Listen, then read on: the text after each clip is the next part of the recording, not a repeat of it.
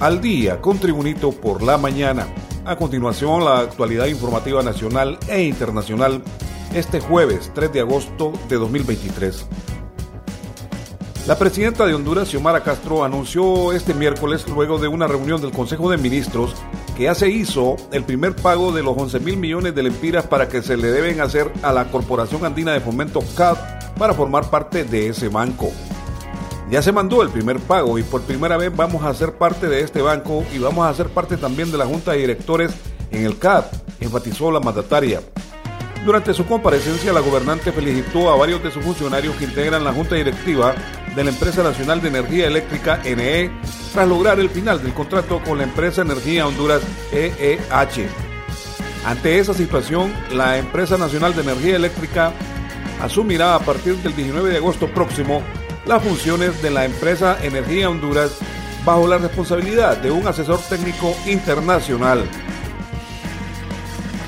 Más noticias con Tribunito por la mañana.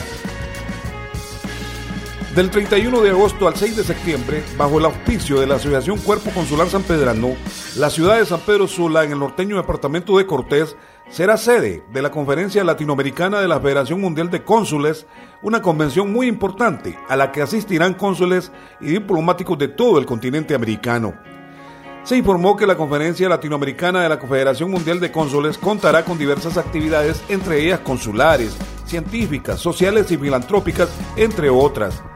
Karim Kuwain, director de la Federación Mundial de Cónsules, expresó que se está trabajando en conjunto con las autoridades de la Secretaría de Seguridad, la Cámara de Comercio e Industrias de Cortés, el Instituto Hondureño de Turismo, el Aeropuerto Ramón Villeda Morales, la Alcaldía San Pedrana, Colegios Médicos, Cancillería, Artistas, Migración, la Presidencia de la República, entre otros entes que serán parte de la Conferencia Latinoamericana de la Federación Mundial de Cónsules que se celebrará como se ha apuntado, del 31 de agosto al 6 de septiembre próximo en San Pedro Sula, Cortés.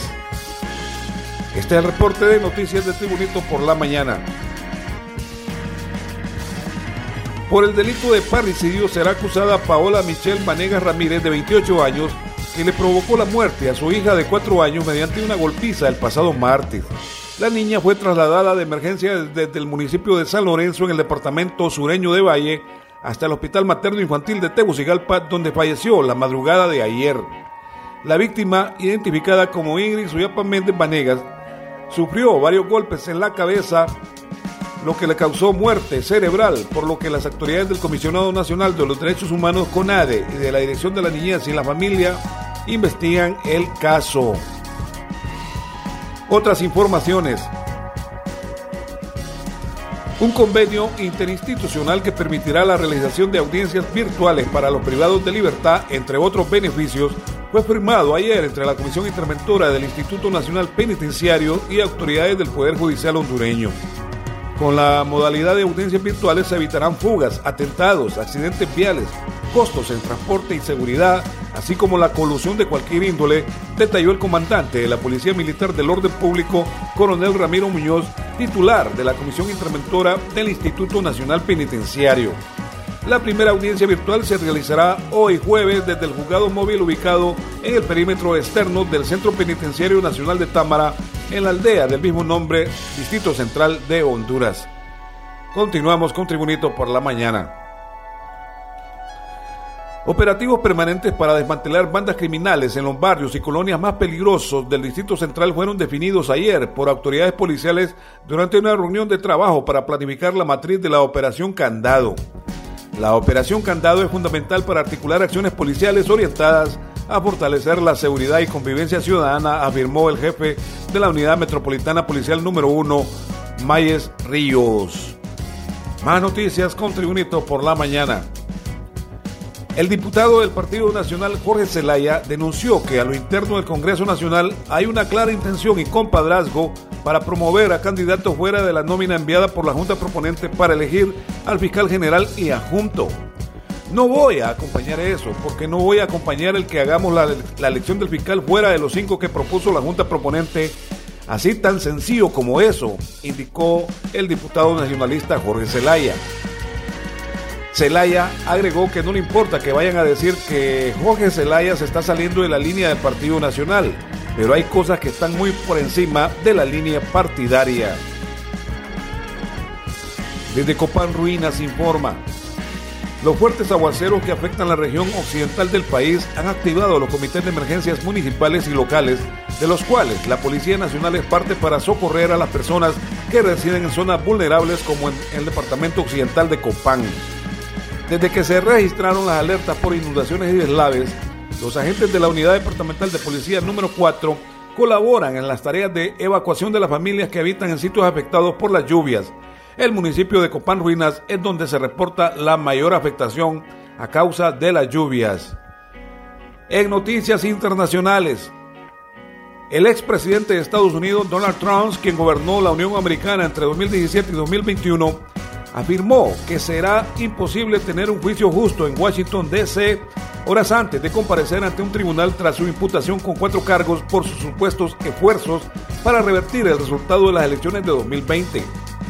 Así lo aseguró anoche en un mensaje publicado en su red social Truth, donde escribió que es de esperar que el último caso falso presentado por el corrupto Joe Biden y el trastornado Jack Smith sea trasladado a un lugar imparcial como el cercano estado políticamente imparcial de Virginia Occidental. Imposible tener un juicio justo en Washington DC que es 95% anti-Trump. Siguió, por lo que he pedido una toma de control federal para devolver la grandeza a nuestra capital, el expresidente de Estados Unidos Donald Trump. En noticias deportivas, el Club Olimpia, campeón del fútbol hondureño, inició su participación en la Copa Centroamericana de la CONCACAF 2023 igualando de local 1-1 ante el Club Atlético Independiente de Panamá. El juego de la fecha 1 del grupo D se realizó en el Estadio Nacional de Tegucigalpa y con la igualdad Catrachos y Panameos comparten el segundo lugar de la llave que lidera el nicaragüense Real Estelí que ganó su juego ante el Chelajú de Guatemala. El otro equipo del grupo que no tuvo participación es el FAS de El Salvador. Iniciando el segundo tiempo, el conjunto visitante sorprendió con un gol del delantero Carlos Small, quien de cabeza venció a Menjiver y puso el 1-0 a favor de los panameños. Olimpia igualó las acciones con un potente remate de Jorge Benguché dentro del área que dejó parado al meta panameño Roberts. Por su parte, los cremas del Comunicaciones, sin mostrar todo su poderío, le ganaron al Real España de Honduras 3-1 en el debut de la Copa Centroamericana 2023 en duelo realizado en el Estadio Doroteo Guamuch Flores de la ciudad de Guatemala.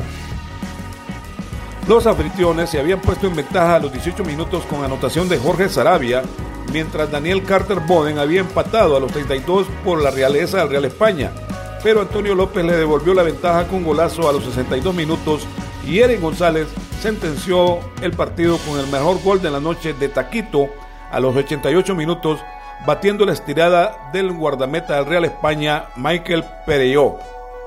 Por su parte, el Club Motagua inició bien su camino en la nueva Copa Centroamericana al golear a domicilio 5-0 al Verde de Belice que opuso resistencia en el primer tiempo, ya que la complementaria se vino abajo. La gran figura fue el goleador, el argentino Agustín Ausmendi, anotando tres goles a los minutos 42 de penal, al minuto 48 y 59, complementando la goleada Iván López al minuto 77 y Carlos Mejía al minuto 85. Un día antes, en el estadio Alejandro Morera Soto de Alajuela, Costa Rica, el club Liga Deportiva Alajuelense derrotó 1-0 a Olancio de Honduras que completan el grupo con el Motagua y el Verde de Belice. Esta ha sido la información de Tribunito por la mañana de este jueves 3 de agosto de 2023. Tribunito por la mañana te da las gracias y te invita a estar atento a su próximo boletín informativo.